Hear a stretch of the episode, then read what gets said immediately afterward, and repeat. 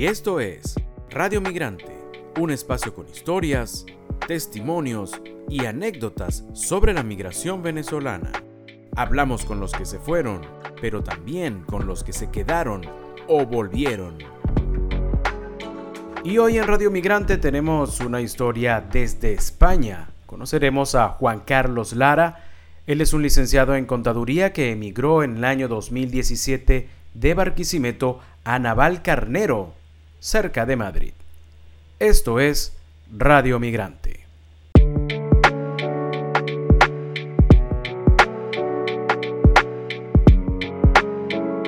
Juan Carlos, gracias por estar con nosotros en Radio Migrante. ¿Cómo estás? ¿Qué tal, Miguel? Muchas gracias. Gracias por invitarme. Fíjate que queremos empezar con esto, ¿no? Navalcarnero quizás es de esas poblaciones de España que de pronto no es tan conocida para la migración o para nosotros, para el oído nuestro acá, porque bueno, hay grandes centros. Donde hay más venezolanos. Cuéntanos cómo es Navalcarnero donde tú vives y si allí hay una comunidad venezolana. Mira, Navalcarnero es un pueblo eh, al suroeste de la capital, pequeño en población, pero grande en extensión. Es una zona rural de muchos cultivos, por ejemplo, la cebolleta, eh, los olivares. Pero aunque es pequeño, hay una pequeña comunidad de, español, de venezolanos, obviamente, porque son zonas donde de repente son más asequibles los, los alquileres como toda parte de España, siempre eh, cuando tú emigras, muy pocos tienen los suficientes recursos para de pronto mudarse a las grandes ciudades, donde sabemos que todos los alquileres son muy costosos. Entonces, este tipo de, poblados hacia, la, las afueras de Madrid suelen ser donde hay mucha más migración, no incluso nada más de Venezuela, de, de otros países también.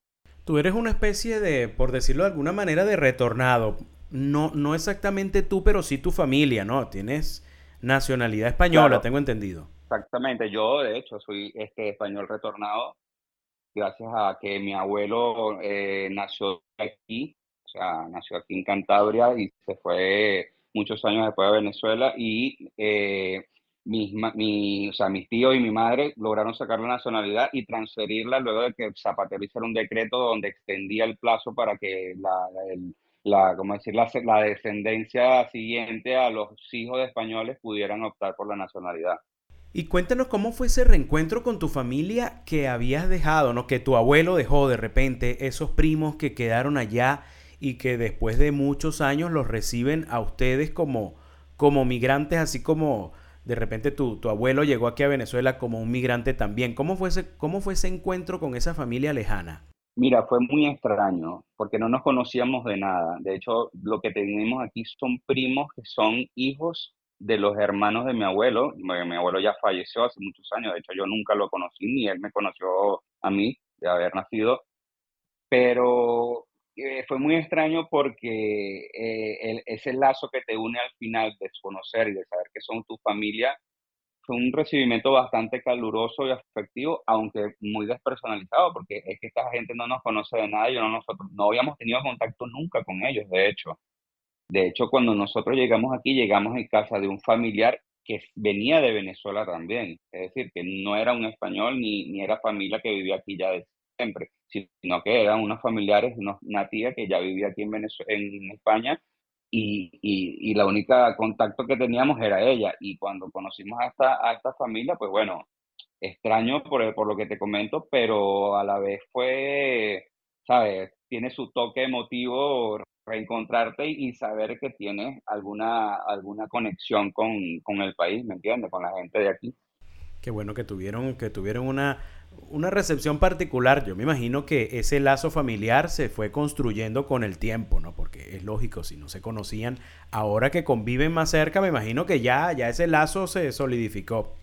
Bueno, no es tan así, porque al final estas personas viven en otra, en otra ciudad, en, otro, en otra provincia de, España, y no sé si alguno de, los que han pasado por aquí de, del podcast habrá comentado, pero una vez que tú te vienes a, otro país, incluso es difícil verte con familiares tuyos que también se han venido, incluso con los amigos, quedar con los amigos, con familiares, yo no sé, es un efecto de tal vez coincidencial con la madurez y con la, con la edad de cada quien, porque también muchas ya todos los primos de siempre estamos mayores, cada quien con sus cosas.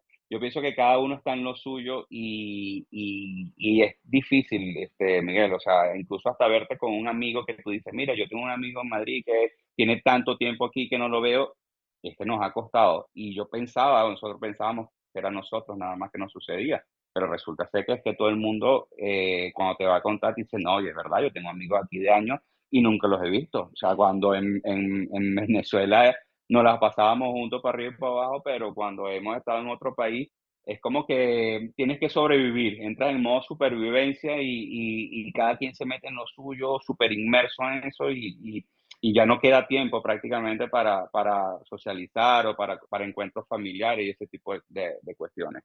Sobre todo los que están en Europa nos han contado mucho que, hacen citas, ¿no? Mira, ¿qué vas a hacer tú el 19 de noviembre a las 7 de la noche? Exactamente. hasta ahora no tengo nada. Bueno, ese es el día que nos vamos a ver. Así mismo, Miguel, mira, es increíble. Yo tengo primos, primos con los que yo compartí muchísimo en, en Barquisimeto, de quedarme en su casa, ir a fiesta, ir a conciertos. Y aquí te puedo decir que lo he visto no más de 10 veces.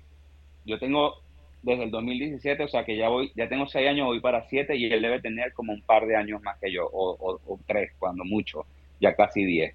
Y nos hemos visto, te lo juro que diez veces.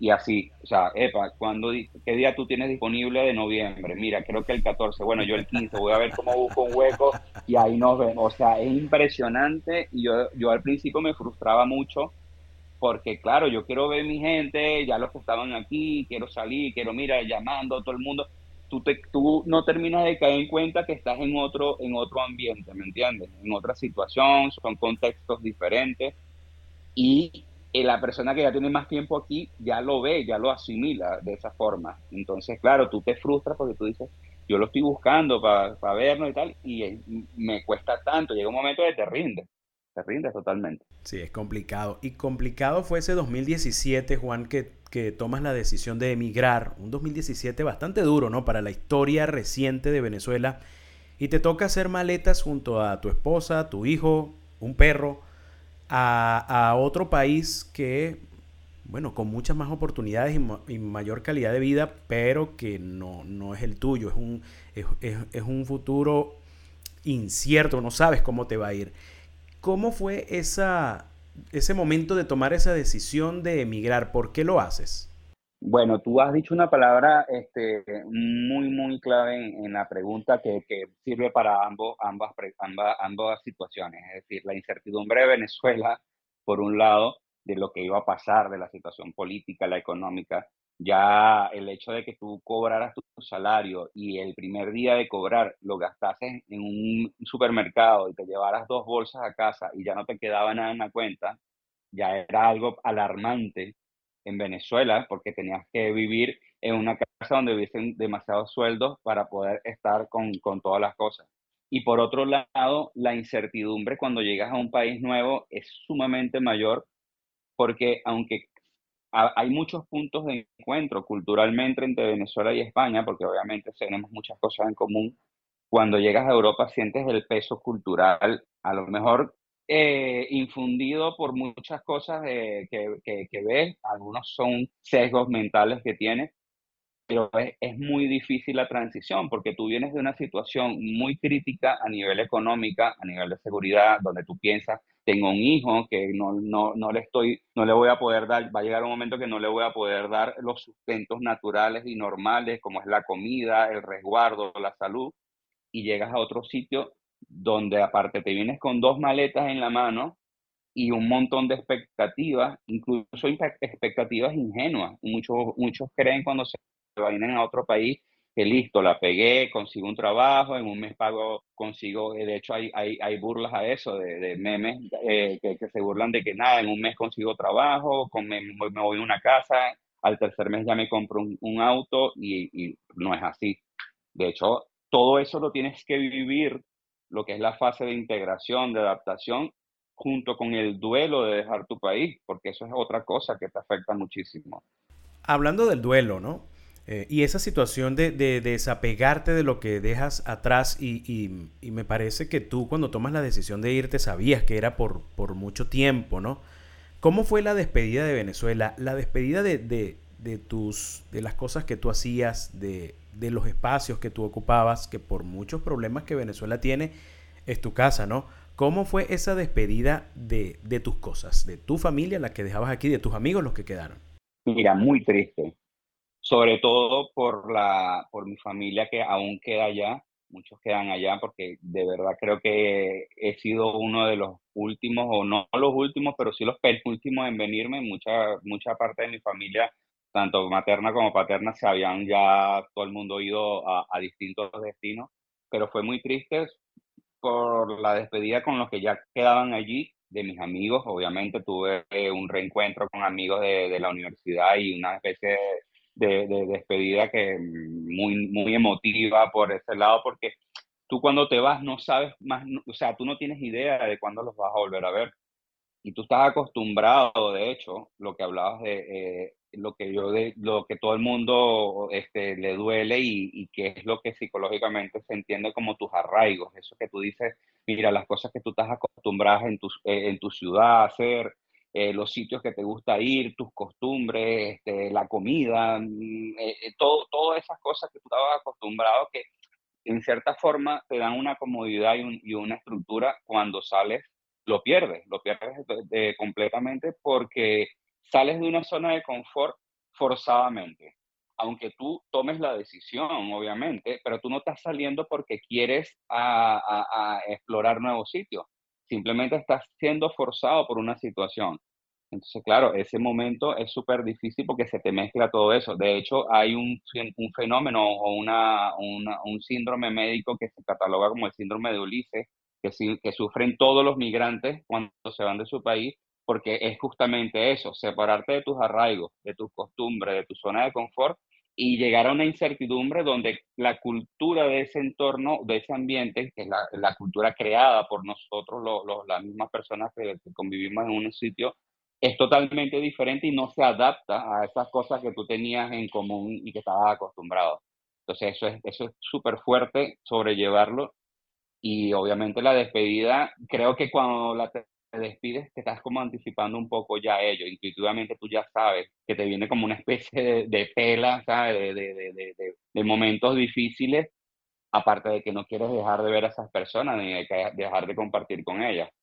Y cuando llegas a España, Juan, ¿qué cosa? Porque somos países de alguna manera similares en el caso de que muchos migrantes españoles vinieron a Venezuela y formaron una comunidad de la que tú también formas parte, tu familia también hablamos español, eh, nos gustan quizás las mismas muchas cosas, ¿no? Y en la comida somos muy parecidos. hay una influencia grandísima de, la comida española en Venezuela, pero somos países totalmente distintos. ¿Qué cosas de, de, esas, de esa cultura española crees tú que te ayudó más para adaptarte? Mira, tal como lo has dicho, yo creo que una de las barreras más fáciles de pasar es el idioma y, la, y los puntos de encuentro, estos puntos donde, donde somos muy parecidos, porque obviamente hay migración en ambos, en ambos sentidos. Este, Venezuela fue colonia española. Bueno, tenemos una larga historia entre, entre ambos países. Y yo creo que más que todo eh, eso, eh, el, idioma, que no es una barrera, como muchas otras personas sí tal vez le pasa que se van a, otro tipo, a países como por ejemplo Alemania o, Canadá o Francia, que hablan idiomas mucho más complicados. Y creo que la gente en cierta forma se parece mucho a nosotros y nosotros nos parecemos a ellos por esa misma mezcolanza que tenemos. Ojo, mm, hay mucha separación porque todavía existe, aunque mucha gente no lo quiera admitir, pero sí existe todavía y es algo muy normal, esa especie de tribalismo, ¿sabes? Nosotros y tú, o, ellos y nosotros. Sin embargo, esto, eh, aunque es algo general, todavía eh, hay muchas cosas en común, ¿me entiendes? Entonces, sí que es verdad que por muchos prejuicios, pueden haber prejuicios de, de españoles hacia la gente que viene de afuera, pero no tiene nada que ver contigo, pero ya cuando conoces o te conocen como persona que eh, somos muy parecidos. Lo que pasa es que esa barrera es difícil de pasar porque, claro, tú vienes con muchas inseguridades al principio, precisamente porque venimos de una ciudad pequeña, Miguel, Barquisimeto es una ciudad donde casi todo el mundo se conocía y de repente llegar a, a, grandes metrópolis como Madrid eh, tiene su peso, ¿me entiendes? Pero sí, en el ámbito de la comida, de repente estamos muy acostumbrados a las cosas de, de porque culturalmente, históricamente ya las conocíamos como música, el deporte, el fútbol, uno de los fútbol que más admiramos es el, español y, y, obviamente ya estábamos muy acostumbrados a muchas cosas. Sin embargo, hay cierta, ciertas fricciones que todavía logran superarse ya después con los años. Bueno, hay muchas cosas que ya el, el tema de la migración venezolana en España ha permitido conseguir, por ejemplo, hace 20 años atrás comerse una arepa en, España era algo muy complicado. Ahora lo puedes hacer todos los días, consigues la harina precocida en todas partes. En los cines venden pequeños. Las hallacas me imagino que, es igual, ¿no? Todo el mundo debe hacer, aunque no me imagino dónde pueden sacar una hoja de hallaca allá en España. Pero, pero cuéntame de las cosas que no has podido hacer, de, de esas tradiciones, de esas cosas venezolanas que te gustaba hacer aquí en Venezuela, que no se te ha dado allá en España. Mira, no, te digo, te empiezo por las que sí. Por ejemplo, lo que acabas de decir es, es, impresionante cómo ha cambiado. Yo recuerdo en el 2017 encontrar un sitio donde te vendieran empanadas o pequeños o arepas, a pesar de que los había, eran comida gourmet. O sea, eran sitios de lujo. Una arepa te costaba, tú decías, prefiero comprar, comer otra cosa, incluso pizza o, comida italiana, porque es que comerme la arepa, que era algo para mí tan, tan, tan normal, era, era un lujo. Hoy en día, tal cual como lo has dicho, de hecho tú vas a los mercados de pulga, tipo Las Maravillas, que es un mercado muy famoso en Madrid, y eso está, la oferta misma de, los, de, las, de las tiendecitas, de los puestos, está diseñada prácticamente en su totalidad para venezolanos, porque cuando tú vas en diciembre, todos los, o todo, la gran mayoría está vendiendo los encurtidos, el pabilo, las hojas, la harina, el onoto, ya conocen incluso la, o sea, manejan los conceptos. Una cosa que extraño y, me, y te, vas a, te vas a reír porque es que es algo que, me, ha, obsesionado a mí, es el ají dulce. El ají dulce es algo que no he podido conseguir aquí en España y una cosa de las que más extraño de mi tierra, que para nosotros era como comprarse cualquier cosa. Anda, cómprate 10 bolívares de ají dulce de hecho, yo los estoy cultivando, llevo cinco años intentándolo y creo que este año al final sí se me van a dar, porque luego te... Es un emprendimiento, encontraste un nicho ahí. De hecho, hay, hay, sitios ya, aquí en España, eh, por ejemplo, en Galicia y en Valencia, ya lo están sembrando así de manera de agricultura agrícola de masiva para venderlo. Lo que pasa es que este clima de aquí, de la, de la meseta, es súper duro, pero creo que este año sí se me va a dar. Ya luego te voy a mostrar la foto, porque ya la, las plantas están echando sus primeras flores y yo creo que este es el año, por fin, que voy a comer ahí dulce. Pero una de las cosas que más extraño es conseguir las cosas que no, que no, que no se consiguen aquí. Por ejemplo, y también te va a dar risa, el cocuy. El cocuy, la única forma de tomártelo es que alguien venga de Venezuela y de Barquisimeto, específicamente. Te lo compre en un sitio que sea famoso o bueno por hacer cocuy y se lo traiga en la maleta y te lo traiga hasta aquí. Qué bueno, qué bueno. Y bueno, esperemos ver esas matas de ají dulce pronto. Juan, estamos llegando ya a la parte final de, de esta entrevista y quisiera, sabes que una de las cosas que te iba a preguntar era si tenías algún sabor, que, algún olor, algún sabor, alguna sensación que te conectara con Venezuela, ya la, respuesta me la diste, ¿no? El, que es el ají, dulce. El ají dulce, ¿no? Te, adelantaste ahí. Juan, quisiera saber, eh, ya para finalizar, vamos a soñar un poquito, ¿no? Y, ese día que, muchos están deseando, que es el día del reencuentro. Ya sea, hay muchas personas que, esperan regresar algún día, ya sea de vacaciones, eh, o, volver a, su casa, ya eso es una situación particular. En tu caso, ¿qué te gustaría hacer más adelante cuando tú y tu familia tengan ya la idea o ya decidan que es el momento de regresar, ya sea como te digo, de vacaciones o regresar definitivamente? ¿Qué cosas sientes que es lo primero que quisieras hacer cuando vuelvas a tu casa? Uh, mira, hay muchas cosas. Yo creo que tendría que priorizar una lista, o sea, de, la lista de las cosas que quisiera hacer, pero una de las cosas que es uno de, mis sueños, incluso de mi esposa, y una, se lo he comentado a mi hijo, porque claro, él no vivió eso, es regresar a la ensenada de Chuao. Ese es uno de los sitios favoritos de toda la vida mía, o sea, de, sitios que fui, volví y fui miles de veces. Fui con mi esposa cuando éramos, cuando éramos novios y creo que por, por los momentos vividos, por lo que representa de mi país, porque mi país tiene unas playas hermosas que, que siempre las voy a añorar, creo que sería uno de los primeros sitios que, que escogería para ir a, a visitar. Obviamente la familia, eso es tácito, ¿no? La familia, eh, mi Barquisimeto adorado, que es mi ciudad favorita de todo el mundo y nunca lo va a dejar de ser porque son mis arraigos y, y, y ahí crecí, nací. Pero como primera cosa también de sitio a visitar sería la ensenada de Chuao en el, en el estado de Aragua. Bueno, Juan Carlos, ojalá ese, ese, ese sueño que tienes se te cumpla, que dures tres días durmiendo en la playa el día que, que regreses, porque España tiene playas espectaculares y sitios hermosos, pero es lo que me han dicho, como las playas de Aragua, de verdad que hay que, hay que ponerle bastante porque la, la competencia aquí es dura. Tiene el listón muy alto, exactamente. Eh, así. Te enviamos un fuerte abrazo, Juan. Muchas gracias por estos minutos que nos has dado para contarnos tu historia y ojalá que ese regreso, cuando tenga que darse, esté lleno de, de cosas bonitas y de abrazos de reencuentro. No, gracias a ti, Miguel, y un saludo también a mi familia allá cuando lo escuchen, que los extraño siempre y los tengo, siempre los llevo en mi mente.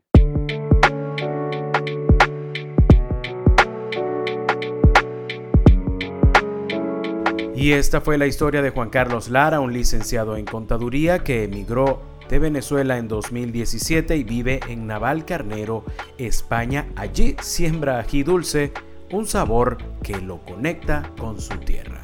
Esto fue Radio Migrante. Esta fue otra presentación de Radio Migrante. Nos puedes seguir tanto en Twitter como en Instagram.